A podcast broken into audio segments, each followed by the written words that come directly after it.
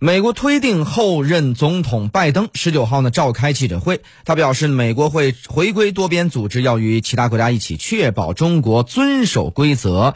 白宫即将易主，现任总统特朗普的环保署长，呃，叫做惠勒，却计划在卸任之前呢赴台湾地区进行访问。对此呢，外交部发言人赵立坚呢在二十号表示，中方坚决反对美台官方往来，敦促美方审。这个慎重处理涉台问题，走进今天的非常观点。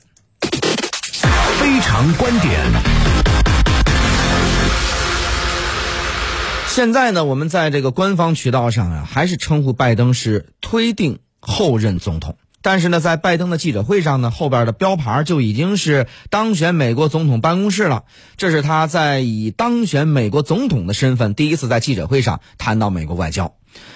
那么在国际舞台上呀，这个拜登确认了他上任后的第一件事儿，就是要回归到多个多边组织当中，包括了 WTO 和呃的 WHO 啊，就是这个世卫组织啊，以及巴黎协定。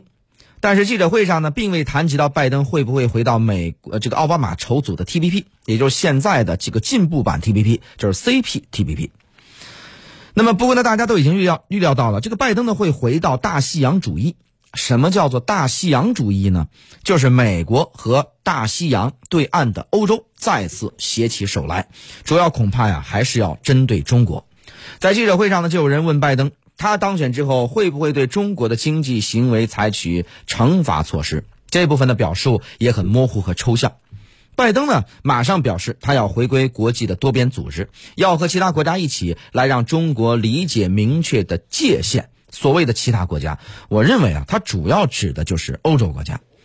与此同时，我们看到这个特朗普政府呢，是很明显的有意的要把很多外交上的事务给夯实、给敲定，就是把它变成不可逆转的。为什么呢？因为特朗普上台之后呢，就立马干的第一件事就是把奥巴马时代的所有的呃你的一些外交成果呢，全部夷为平地，全部给这个摧毁。那么。特朗普也想过，说那我这四年干的所有的外交成果呢，我不能让你上来以后，叮铃咣啷的全部回到这个四年前，因为，呃，特朗普虽然下台了，但是他还想着说，四年之后有没有机会呢？或者四年之后，这个共和党有没有机会呢？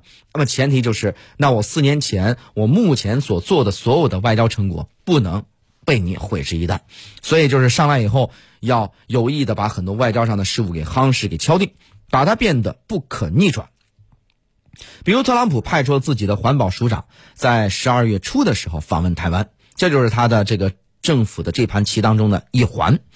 本来都已经要忙着政权交接的时候，这个环保署也肯定是要准备交给拜登政府的这个署长了。